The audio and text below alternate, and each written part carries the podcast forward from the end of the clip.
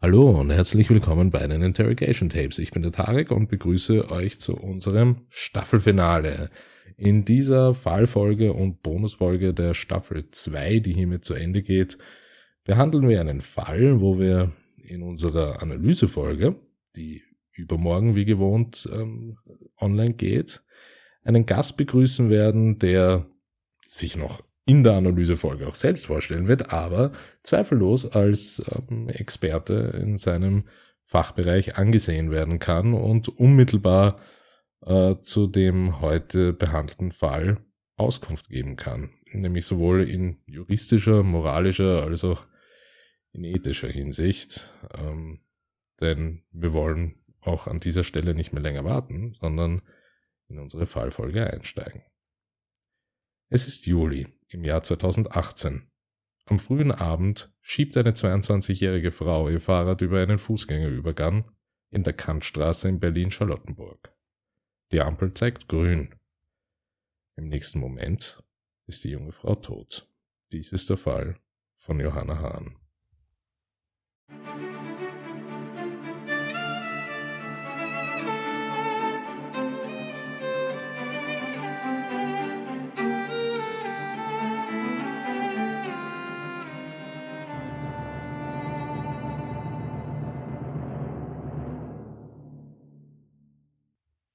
Ein dunkler Audi A6 hatte Johanna mit über 80 kmh erfasst. Der Täter, Milinko P., versuchte zu flüchten und wurde jedoch am Tatort überwältigt und festgenommen.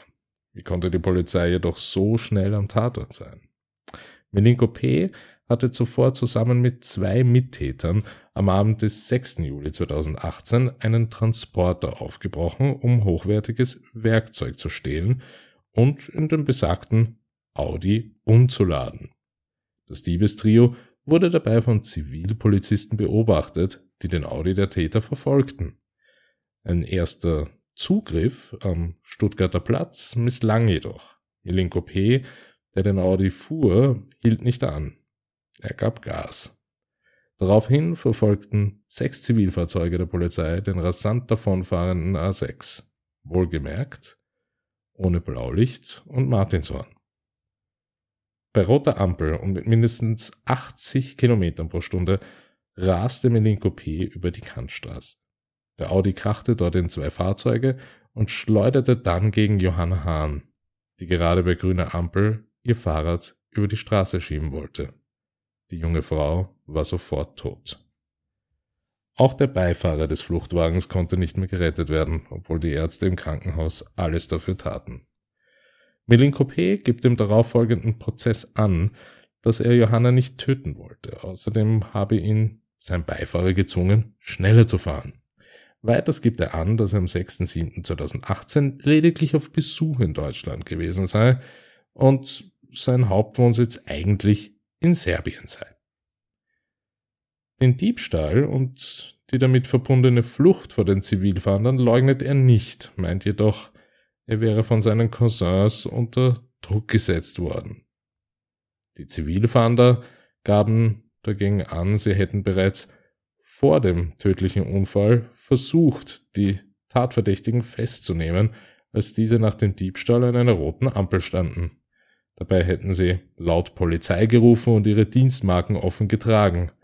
Milenko P. löste den Audi daraufhin mit heftigen Vor- und Rückwärtsbewegungen aus der Umzingelung der Zivilfahrzeuge der Polizei heraus. Er fährt mit dem Fahrzeug bereits in Richtung Kantstraße, die mittels baulicher Trennung die beiden Fahrtrichtungen der stark befahrenen Hauptstraße mit Metallbügeln von der Gegenfahrbahn trennt. Der Audi erhält beim Fluchtversuch jedoch so viel Schwung, dass er es tatsächlich schafft, auf die Gegenfahrbahn zu gelangen. Die Polizisten nehmen umgehend wieder die Verfolgung auf, ohne Blaulicht. Als er die Kreuzung des Tatorts erreicht, der eine Ampel rot zeigt, erfasst er eben zwei weitere Autos und schließlich Johanna. Milenko P. kommt 82 Meter nach der Kreuzung zum Stehen. In diesem Moment denkt er nicht einmal an seine Verwandten und Freunde im Fahrzeug. Er steigt aus und setzt die Flucht zu Fuß fort. Die Beamten verfolgen ihn und nehmen ihn schlussendlich fest. Die Familie von Johanna P. stellt sich natürlich im Zuge des Prozesses, der daraufhin folgt, die Frage, war Milenko P. in dem Moment der Tat das Leben anderer Menschen egal? Die Staatsanwaltschaft zumindest zieht genau mit dieser Frage vor Gericht und beantwortet sie mit einem eindeutigen Ja.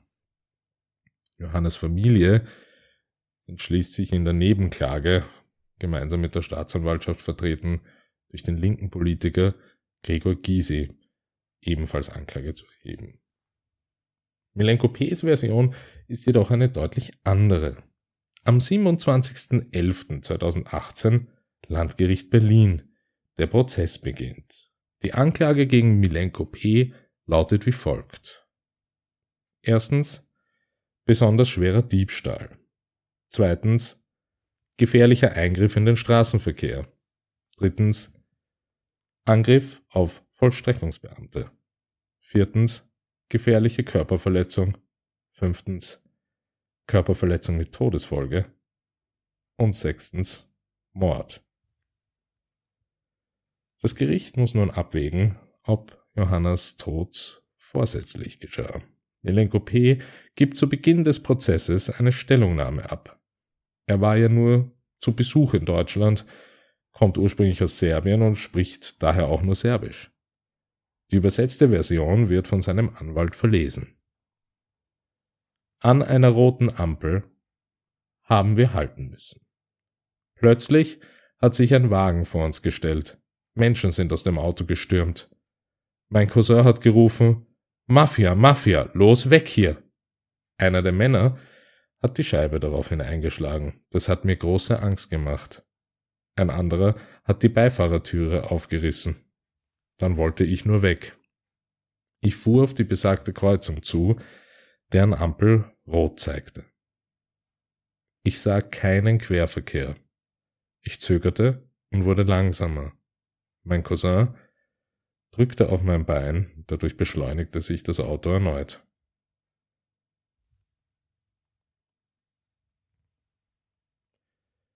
Die Verteidigung argumentiert aufgrund der Stellungnahme von Menenko P., dass eine lebenslange Haftstrafe oder Verurteilung wegen Mordes nicht angemessen sei.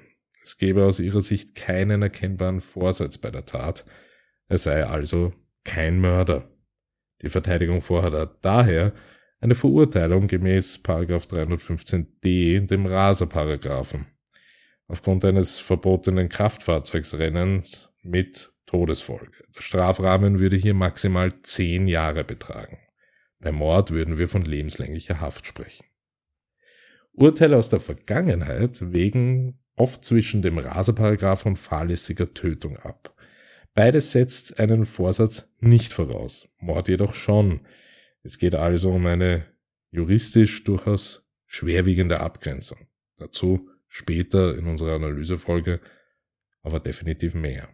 Bei Milenko P zumindest sieht das Gericht jedoch zusätzlich drei Mordmerkmale. Erstens Verdeckungsabsicht. Es besteht ein kausaler Zusammenhang mit dem Diebstahl, den er gemeinsam mit seinen Cousins begangen hat. Er hatte also eine Straftat zu verbergen. Zweitens Heimtücke.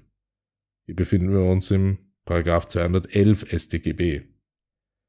Heimtückisch wird gehandelt, wenn er oder sie Arg oder Wehrlosigkeit des Opfers bewusst ausnützt. Johanna ging bei Grün über die Straße. Sie konnte nicht damit rechnen, überfahren zu werden. Sie war daher arglos. Drittens Gemeingefährliche Mittel. Ein Mittel in diesem Fall, das Fahrzeug, ist dann gemeingefährlich, wenn es eine Gefahr für eine unbestimmte Anzahl von Personen mit sich bringt. Milenko P. war definitiv zu schnell unterwegs. Dadurch war er und sein Fahrzeug eine Gefahr für andere Personen. Die Verteidigung betont jedoch, Milenko P. hätte zu keinem Zeitpunkt den Tod von Johanna billigend in Kauf genommen. Er bereue seine Tat zutiefst. Am 27.07.2019 ergeht das Urteil und lautet auf Mord. Milenko P. erhält eine lebenslange Freiheitsstrafe. Im Urteil heißt es stark zusammengefasst, Milenko P.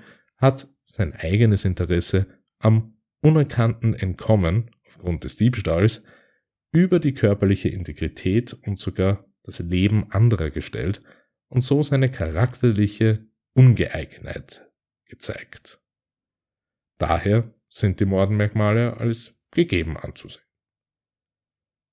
Die Verteidigung geht in Revision und befürchtet, das Landgericht Berlin hätte hier einen Präzedenzfall geschaffen. Laut der Verteidigung argumentiert man, es würde sich nach Auffassung des Landgerichts jeder, unter Anführungszeichen, Ampelrutscher des vorsätzlichen oder versuchten Mordes schuldig machen. Der Bundesgerichtshof verwirft dies allerdings als unbegründet und bestätigt im März 2021 das Urteil des Landgerichts Berlin. Dies war der Fall von Johanna Hahn. Ich hoffe, wir hören uns ähm, übermorgen bereits zu unserer Analysefolge gemeinsam mit unserem Gast, um hier wesentliche Fragen zu klären. Nämlich einerseits moralisch und ethisch die Frage des Vorsatzes der fahrlässigen Tötung versus Mord und auf der anderen Seite die klare juristische Betrachtung dieses Falls, um festzustellen, ob es in diesem kausalen Zusammenhang überhaupt zu einem Schuldspruch wegen Mordes kommen kann. Ich freue mich auf euch. Bis Donnerstag. Tschüss.